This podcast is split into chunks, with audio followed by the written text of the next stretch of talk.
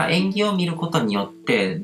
こう、最短のルートを探していくと、あの、普通にこう努力して何かを成し遂げるのに比べると、圧倒的に楽なルートでそれをこう手に入れることができるっていうことが起こって、それは外から見ると本当にこう魔法に見えるようなものだと思うんですよ。だから引き寄せの法則って結局行動しないといけないから、当たり前のことで全然こう、法則でも何でもない、魔法でも何でもないじゃないですかっていう人もいたりするんですけども、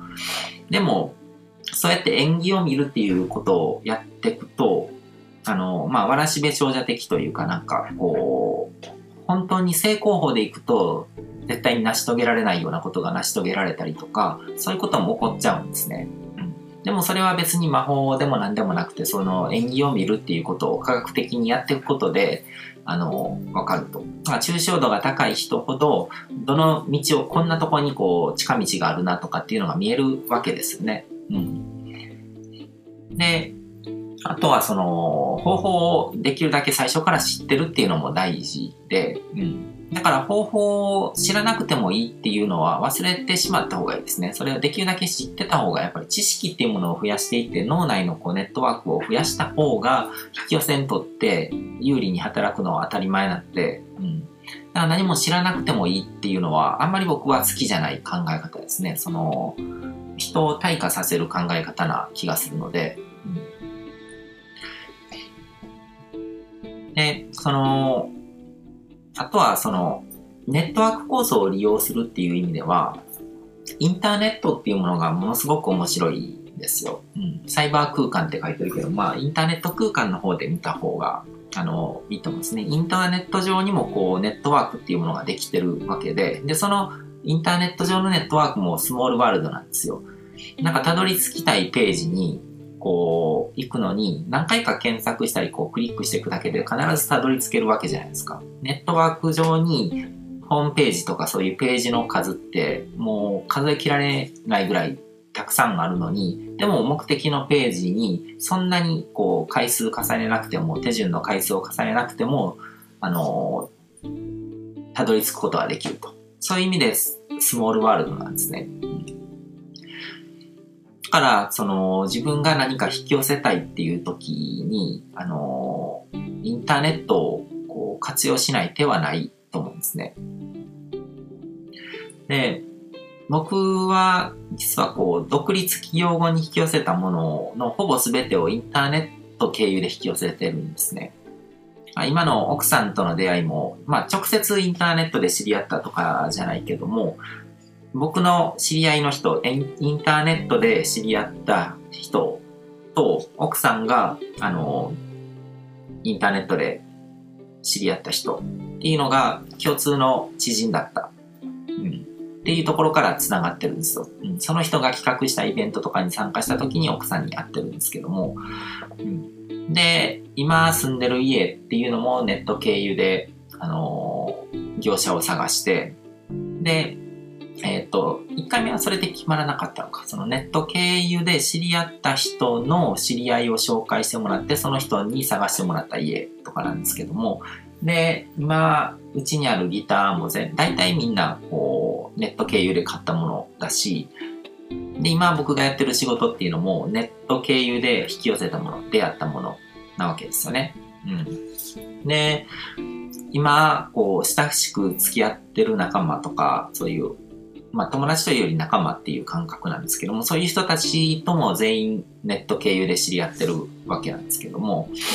だから今考えてみると僕の周りにこう引き寄せてる状況とかそういうものとか、まあ、あの、うち猫飼ってるの猫もあのネット経由で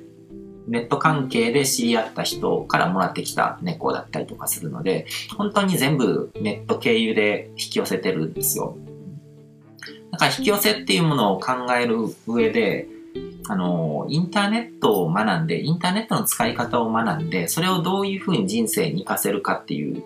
ことを学んで、で、その能力を伸ばすっていうことは避けて通れないことだと思うんですね。うん、だから僕はインターネットビジネスっていう形でそういう能力を磨いたんですけども、それを磨くことによって人生の質がまるっきり変わってくるんですよ。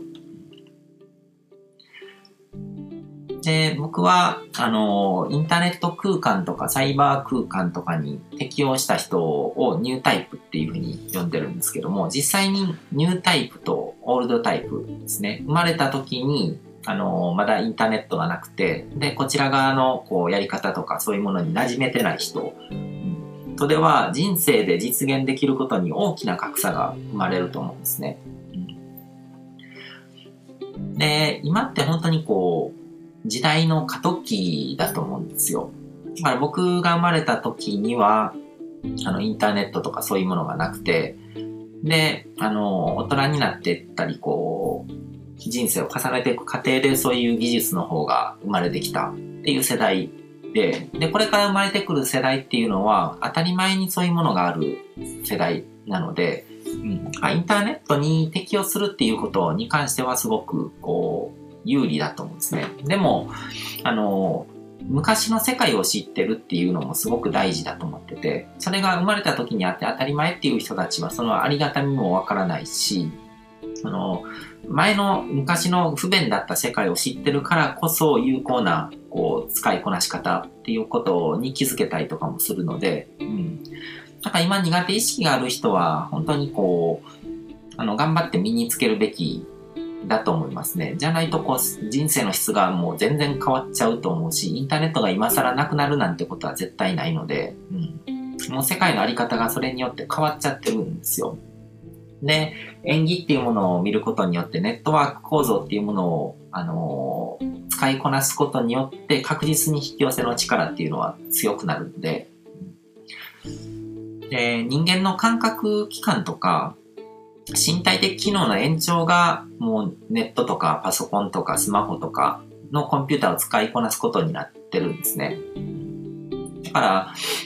もう身近なものになりすぎてるんですよ。スマホを触っててこうネット依存だっていうのってもうオールドタイプ的な見方で、大体こう何かやるときにこう手使ったりとかするのに手、まあ、箸ですね。ご飯食べるときに箸使うのに箸依存だとかって言わないじゃないですか。うん。それが当たり前に、あの、便利で使えるものだから使ってるわけで、人間が道具を使うのと同じで、道具を使うことに対してその道具依存とかって言わないわけで、うん。だから、あの、その辺の感覚を変えていく必要があると思うんですね。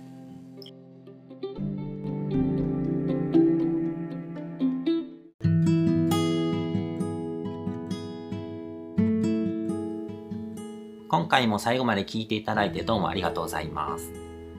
チャンネルの説明ページの方に僕が提供している悟り式コーチングの最初の2ヶ月分を無料で受講できる案内があります。ゴール設定とアファメーションについて詳しく解説してるんですけども、僕自身もこれらのことを本格的に取り組み始めて、で、それで大きく人生を変えたという経験があるので、あのまだ受講したことがない方であったりとかこのタイミングでピンとくる方はぜひ登録して体験してみてください。また僕がどんな人間なのかを簡単に知ってもらえる2分ほどで読める会員プロフィールのリンクも貼ってます。僕自身がインターネットを通じた出会いによって自分の人生を大きく変えたのでこの出会いがあなたの人生を変える良いものになることを願ってます。ではまた次の放送でお会いしましょう。